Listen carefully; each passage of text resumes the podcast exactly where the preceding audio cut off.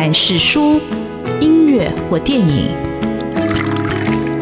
不管是茶、咖啡或酒，也不管是艺文的空间或餐饮的场域，文化无所不在。台湾新风景，让我们重新发现生活里的文化。文化就是我们的生活。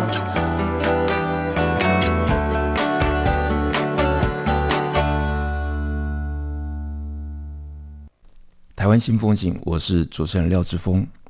文学艺术丰富了我们的视野，滋润了我们的心灵，而文化就是我们的生活。各位听众朋友，大家好，今天为各位听众朋友介绍了一本书，好看、感动，非常特别。这本书叫《百工职魂》。那这本书是怎么来的？很奇妙的，它其实从影片开始。那这个影片呢，只有在 YouTube 才能看到。那也许将来在电视频道上，各位哦听众朋友也可以看到。我一开始知道有这本书，我就迫不及待拿来看。然后我觉得我会被书里头的人物的故事所打动，因为它里头所描述的人物跟故事，都跟你的生活的印象跟记忆有关。但是你从来不晓得，在你生活周遭这么多人，这么多事。到底它中间背后有哪些精彩的真实的故事？那这本书的制作单位啊、应该算是作者叫木印台北。那我拿到书的时候，因为老话就写哎，日印台北。那访谈之前说，哎，你们日印台北在做什么？哎，他说不是，是木印台北。好，这个作者是。木印台北，那今天邀请到的是呃这本书或者这个节目的制作人呃林建南兄来为各位听众来分享啊。那在节目开始，我想请他先介绍他自己跟这家公司。呃，建南兄好，嗯，志峰大哥好，各位听众朋友大家好，我是木印台北的制作人林建南，我叫阿南，阿南好，那我就叫你阿南，阿南你跟。各位听我先介绍你自己。我知道你本身就是很资深的一个呃电视的工作者哈。那你怎么样从电视啊、又会转到这一个呃在网络上拍这个影片呢？我觉得这个过程其实还蛮特别的。嗯嗯，我个人的人生资历就是大学在福大新闻系读嘛，然后那时候是刚好遇到台湾的有线电视的一个兴起的浪潮，所以大家觉得都觉得说，哎，读这行很有很有前景。可是。呃，就是退伍之后，然后进入这个业界，然后辗转工作十几快二十年之后，发现我我的人生又迎来另外一个转折，因为网络崛起，我们必须要面对这个浪潮，所以我就从 cable 台，然后转战到网络的一个影像的制作的部分。简单的来讲，大概是这样子。好，那我再做一点补充哦。那个阿南他其实在呃电视台，他做的就是做这种有关台湾的故事，像他做在台湾的故事，台湾雄起呃青春。后期头哦，这些都得到很大的一个呃回响。那他自己的作品也包括《台湾故事岛》、《你的故事我的本事》也获奖，获得铜牌奖。那就是这台湾的故事，其实很早就在这部影片之前就开始了，有在扎根。然后他其实也长期的在关注啊。那这个制作公司叫木印台北，它又是怎么样起来的呢？呃。我们的公司是主要的集团是在一个医美集团下面，呃，老板啊，他就本身就有一些文化的一些憧憬，然后他希望保留一些文化的影像来记录着台湾的一些生活点点滴滴。然后，因为他本身是医生，对于这种文化的东西就会特别的去想要去珍惜它。那他就召集了一个团队，然后刚好以前我的长官啊，吴建勋先生，他也被了。召唤进来，然后我们就是因为有一些共同的默契在，所以我们就进来这边，然后也集合了一些时下网络需要的一些事项影视创作的一些人才，然后来一起来做这个节目，这样子。好，因为我自己本身是一个出版人哈，就是我长期就是一个。纸本的阅读的读者，所以我我其实通常是从书跟纸本来认识这个社会跟世界。那《百工职魂》这本书，它出版社是宝瓶文化，宝瓶文化出了非常精彩、呃优秀的书，打动了很多的读者。那这本书出来其实也是一样哦，但是它我觉得吸引了，我觉得那种百工的那种职人的那种精神，呃，我我我们自己在自己的行业里头做那么久，其实我觉得职人其实应该要被尊重的，至少我们付出了我们的生命，呃，我们付出了我们的敬业，在这个行业里头，但每个人都是这样子哈。说这本书会勾起你重新认识别人，那其实也会认识自己的一个价值哈。那但是很特别的是，这个这个是先有影像在 YouTube 传播，然后才变成文字哈。所以这本书的一个文字哈，又是谁来整理的呢？呃，其实当初宝瓶文化在跟我们接洽的时候，我们其实没有很，呃，我们没有很多的资源去来去建筑这些文字内容，反倒是后来我们去找到一个方式，就是由我们口述当下的拍摄的环境、现场状况、个人的感想，再来请那个写手来把它拟成文字。然后透过文字，再试图的给另外一个呃接受文化的群众哈、来一个新的不同的面貌，这样子。好，那这个从开始有这个计划到成书，到底大概是多久时间？因为我没有看影片嘛。那刚阿然建议我说，其实呃你应该再回去看影片的感受会增多。那我决定今天访问完之后，我就再再来找影片来看。听说这部影片在 YouTube 上非常非常的轰动，就很多人在点播。我们目前到现在《百工职魂》系列大概有七十二三支影片，陆陆续续还在增加中。所以每一个影片就是每一个职人的故事，然后也是每一个，也是其中书里面的一个部分。那因为书只有节录大概三十位的职人，所以可能就是你在阅读书的时候，然后再回想起影片里面介绍的内容的时候，你会更有那种栩栩如生的感觉。呃，所以这个其实是一个系列，呃，会长期来做的一个影片。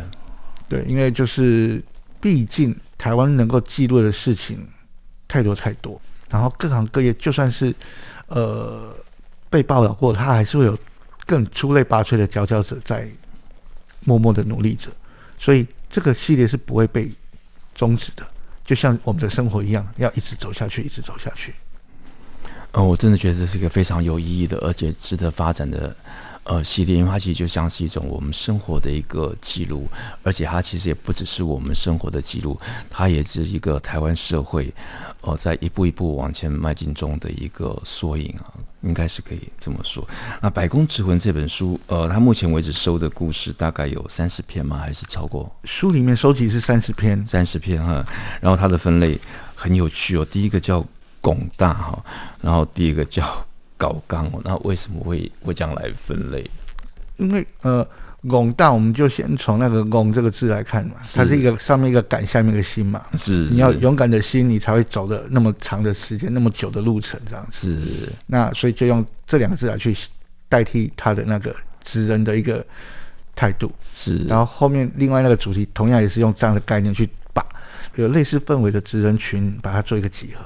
是，但我个人在读的过程里头，因为我读完了，我觉得不管是拱大还是搞纲哦，拱大背后还是要搞纲吧。你看很多东西，你没有敬业的，没有花很多的力气，你生命是没有投入的，那根本是不可能的。那你用搞纲来讲，你就是你，你就是你没有一个执念。我觉得很多的一个工作，哦，就几乎上是不可能的。那我们在正式谈到这本书之前，我还是很好奇聊一下，就是那阿然，你跟那个吴建勋导演，你们是怎么样分工的？还有你们这个脚本是先写的吗？呃，我们看《天龙八部》啊，或者是《射雕英雄传》这种武侠小说，大家最常形容的就是你的功力有几家子几几家子这样子嘛。嗯、那只要用这样子的一个概念来计算的话，大概吴建勋跟导演跟我的资历加起来有将近快一家子的功力，那所以在脚本的部分，其实我们都是用内心心法啦。对，听起来好像很玄，其实就是用我们个人的经验，然后在现场的时候，我们透过观察受访者的面容，简单的聊几句话，我们去揣摩他们的一些生活态度之后，我们就来进行访问。那其实说穿了，我们就是用很直觉的心理观察的方式去来去了解他们。然后这样子去拍出，他们才不会有戒心，才会讲出他们心里话。呃，那你跟导演的分工是，就是你负责引导他讲话，导演负责、嗯，我负责让受访者看，导演负责引导他讲话。哦，是，对，因为我的表情比较能够让受访者去理解我们想要什么东西。啊、那导演的言语可以让他们跟我们拉近距离。哎，这个是蛮有趣的，其实就是一个双人组的一个概念。我们这里先休息一下。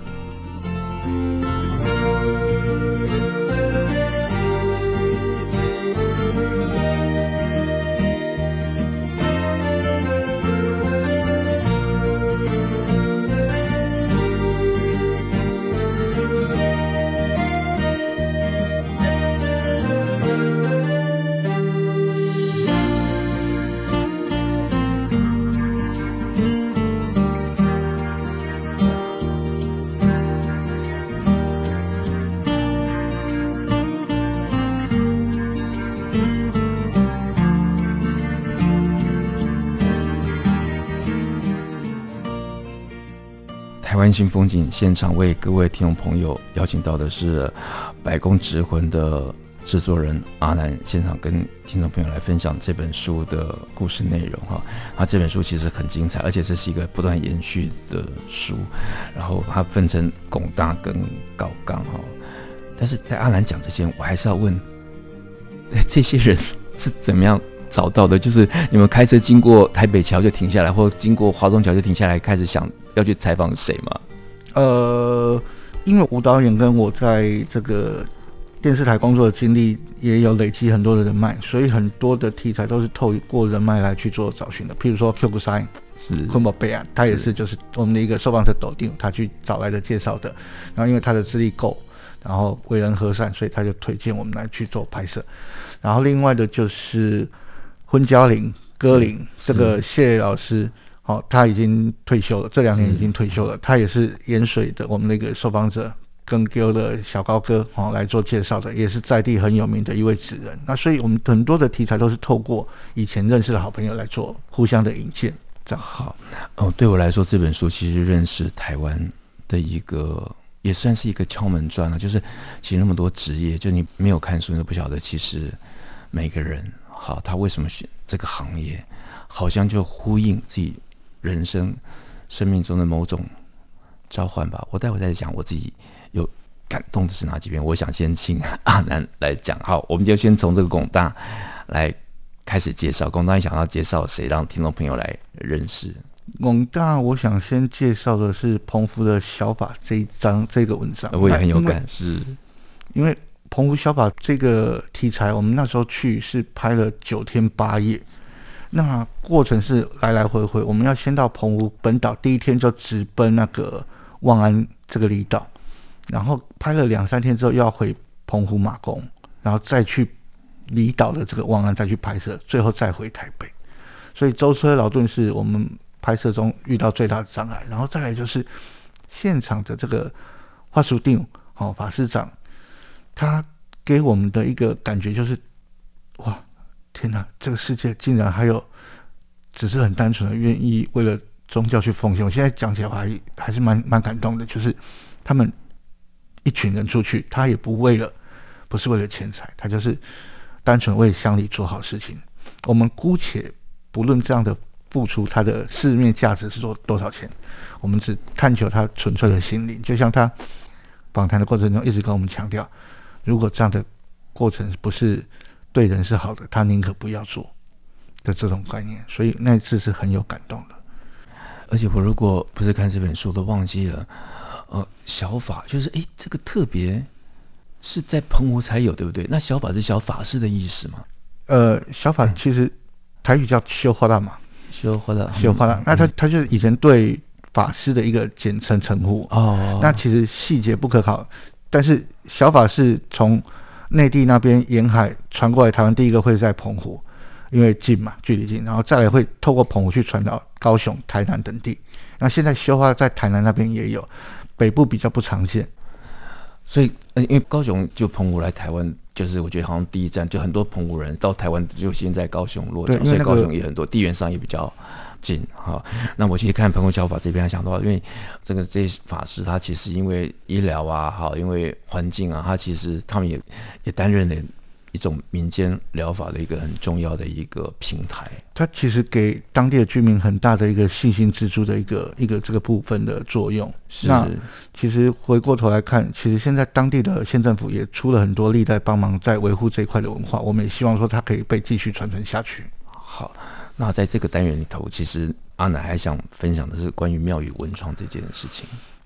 呃，对，因为其实文创相对来讲，在百工职魂里面算是一个比较新的行业。那我为什么会想提出来分享，就是因为这位年轻人他其实对于文创这个概念啊，其实他有一些想要表述的。其实文创它是在一个透过很多思索研究的一个过程中，才会创造出一个新的一个产品出来。而不是说像现在 copy 文化，很多你东西出来我就模仿模仿模仿就好。其实他会把很多的意涵去整理、分析、结构、重建，再来做成一个适合你这间庙宇或者是你该有的一个文化样貌的一个东西出来。所以我觉得它代表的是一个台湾新生代在面对于呃环境变化下的一个自我反省的一个过程的一个实体呈现。啊，这个拍摄过程中有没有特别的故事？你觉得特别打动你的，就是这个在做文创的这个年轻人的故事。拍摄过程中，其实他去接触的那个制作商品的那位老师傅，啊，是，他会去接触到那个老师傅，我就觉得很特别。那个老师傅是好像咽喉癌三期，哦、然后他讲话是靠气音，他没有什么能力，讲话很虚，然后每天生活在一个充满化学气体的地方。那个真的不是平常人能够接受的啊！但是这个年轻人他愿意为了这样的一个概念去找到这个老师，然后来谈合作。中间过程哦也是跌跌撞撞的，光是开模就好像失败了七八次。那其实对一个年轻人的创业来讲，他都是一个必须要面对的负担、挫折、成本考量。但是大家还是扛下来。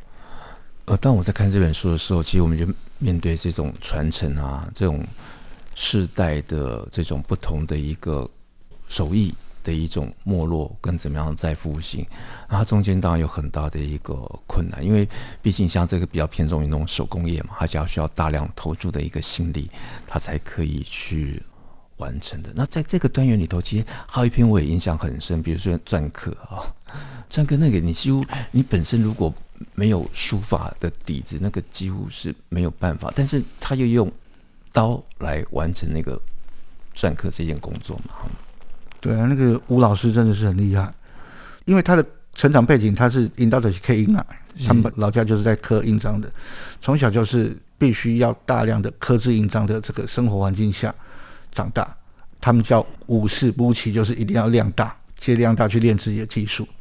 但是后来这个东西有机器取代之后就没落了，可是他又不想要帮让他这个失传，所以他就换了一个路走，他就走艺术层面的，他把各种书体还有他呃能够得来的一些灵感画成这个实体的印章去做呈现，然后透过不同的材质，其实不同材质在古老以前就传下来了，只不过他用手工的刀法非常利落，把他的字刻出来。不管是阴科、阳科、半阴半阳，都可以呈现出属于那个文字的美感，这就是他厉害的地方。呃，这本书里头，我觉得特别棒的是还有他的那个摄影，因为他那个影像可以让你看到这些职人这种职魂在那个影像里头。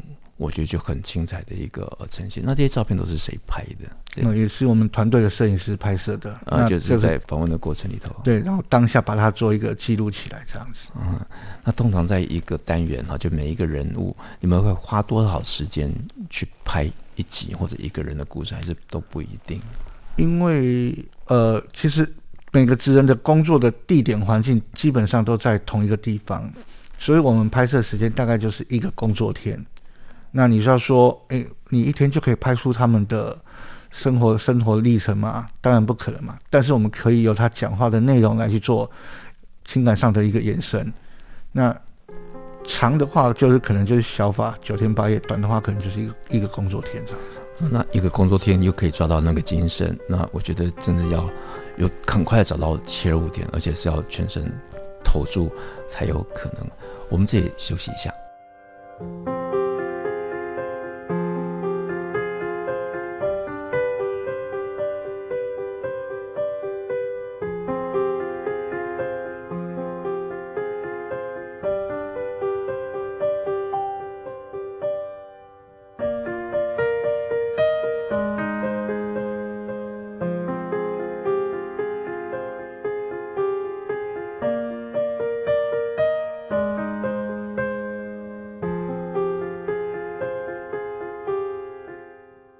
台湾新风景线上为各位听众邀请到的是《白宫之婚》这本书，或者说哦这部系列影集的制作人阿南哈。那阿南，我今天跟他访谈的过程里头，我觉得他就很亲切的，呃，很容易的就跟他聊起来。那我相信也是因为这样，他可以哦很亲切的或者很深刻的去抓到每一个受访者、每一个受访人他的那种职场的那种精神，或者他的人生故事。那白宫总会分成巩大跟高刚，就像我前面讲的，不管是巩大也好，高刚也好，后面都有互相一个。底子的一个支撑啊，那在高刚的这一集里头，那阿南想跟大家分享什么样的故事呢？嗯，想跟大家分享的是光剑的职人叫马可多哦，是对，那他就是一个很因为一个电影系列叫《星际大战》，他迷上了那个武器，所以从事了想要制作光剑这个行业的一个职人。那全台湾就只有他靠光剑来维生的这个职业，就只有他一个。人在从事这样子，他这样市场的一个嗯会很大嘛？就是要我想维持他的一个生活。对啊，我也是。我们曾经都会有这样的问题嘛？就哎，你做这刚美吉亚姐，他们家人，对台湾就两千三百万人那个时候，那可能有消费能力的族群大概两百万人，对不对？对啊，大概大概是这样。可是问题是，《星际大战》它是一个全球性的电影。是对，所以它的客群是来自于全球，是，是，所以我们都变成白痴在那个当下，是哇，对他看到了一个叫做全球性的市场，而且他做的品质又比官方出版的品质还要好的时候，你觉得它会没有市场吗？哇，天哪！据他的说法，就是我现在每天赶单我就赶不完了，是，对，所以就是就是投入，我觉得就是很多人在选择一个人生的一个职业选择的时候，你真的会感觉到心里有某种的一个。召唤，然后我觉得你回应你的一个召唤，你那条路，我不管多么辛苦，你都会走下去。那我其中在搞刚这个这个这个这部分里头，我看到一个故事，我也觉得很有意思。这个叫指狮头，然后我就看这个指狮头，然后这个新的这个掌门人，哎，我看他的那个，我从这个照片看他脸上的额头那个纹路，我觉得怎么跟他的狮头的那个感觉。很像，能不能请阿南讲一下这个故事？因为我看那个照片，对对，我觉得哎是连得起来的。嗯，吴登新老师他本身就是出生在一个传承狮阵的这个世家，他们是北港德义堂啊、哦，北港德义堂这个传承，假如没记错的话，因为他们很在乎这个名字。好，然后他因为从小就耳濡目染之下，老爸每天在朗塞朗塞做塞桃，那他就耳濡目染之下，可能就是。狮头深锁眉心的那个表情就印在他的心里面，然后在他成长过程中，一些坎坷的故事也加深这个眉头往内折的这个程度，所以越看越久，哎，某个程度来讲，他看起来真的蛮像石头的吴登新老师的面相。好，那拍摄的过程里头有什么特别去打动你的？就是他他自己好像一开始他父亲也不希望他承接这样的一个工作嘛？呃。他们家是希望就是他传承，哦，是他传承，哦，是另外一个故事，是不希望他传承，希望他传，但是他被迫，就是可能他爸爸是很早就离开了，哦，是，啊被迫接这个。我拍摄中印象最深的是我们在一民庙前面拍摄他个人，然后吴吴端新老师个人在朗赛那一段，他那一天是夏末秋初，天气正热，秋老虎嘛，然后他就。一个人拿着石头在弄弄弄弄，跳跳跳跳。那因为我们拍摄要做，要来来回回，来来回回两三次、三四次，为了要求画面好看，所以他就算大太阳底下流了满身汗，还是不厌其烦，一直为我们表演、表演、表演。啊，其实那个讲难听点，做狮头三十几年的人了，还要为了你这样表演，你不觉得很感动吗？我觉得个人是觉得很感动。呃，其实我在看这本书的时候，其实每个故事其实都让人让人感动，是因为他看到每一个人，呃，他一生的路都在这条这份工作上面哦。那你说看狮头这个还是可以有一个成品，你看得到，那他有一个所谓的一个传承。可是连抬神教的人，他也是会感到生命中的某种召唤。我看到这个我也吓了一跳，说：“哎，哎，为什么有人会想要？”从事这样的工作，那这个工作对他来说到底那种意义又是什么？那个就是我们讲最简单的，就是你对于生命的感谢，你对于万物的感谢，你把它化作是扛教这个工作来去做做一个回馈回应这样子。那小高哥他他们真的那那群交办会的好朋友们，就是会发心发力来为神明服务。那也这也是我们觉得很值得我们去记录下来的一个部分。对，而且你看了书才知道，其实他发心发力，但是呃，这些抬轿的那个在他身上也成了有某某种烙印了，因为他必须抬轿的关系，所以他的那个肩头都会隆起来啊。对啊，还有那个肩膀都，你常扛的那一边的肩膀都会有一块，呃，我们讲可能就肉瘤肿在那边。那肩膀以上是看得到是这个，那肩膀以下就你可能小腿肌肉会特别发达，特别容易酸痛，因为你不能换手，呃，或者是换手，你可能要。找对地方，找对时间点换，所以常常脚的吃力的那个时间是很长的。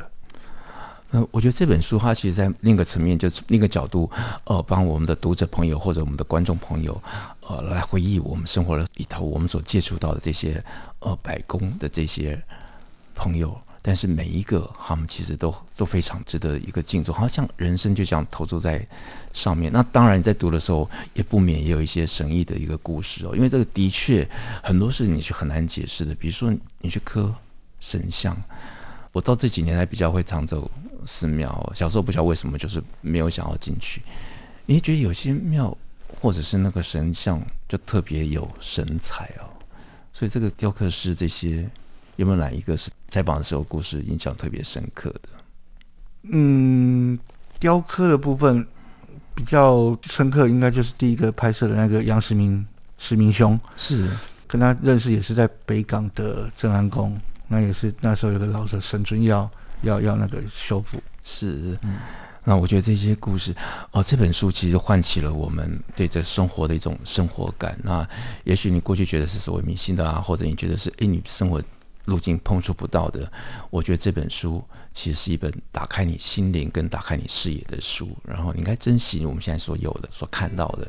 那每一个行业、每一个人，哦，他认真从事他的工作，我觉得就非常值得我们的一个敬重。啊今天非常感谢阿南，呃，拨空上我们节目来跟我们分享哦，《百工之魂》这本书哦，这系列影集的背后的精彩故事。谢谢阿南，谢谢，谢谢大家。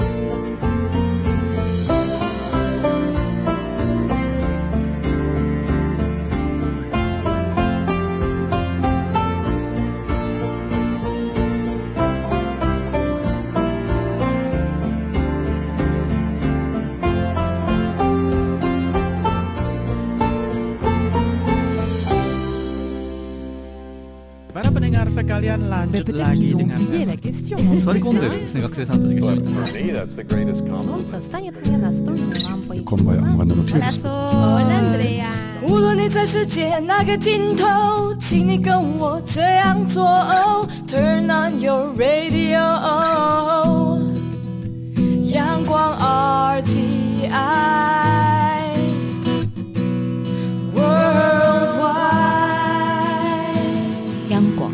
联系世界的桥梁。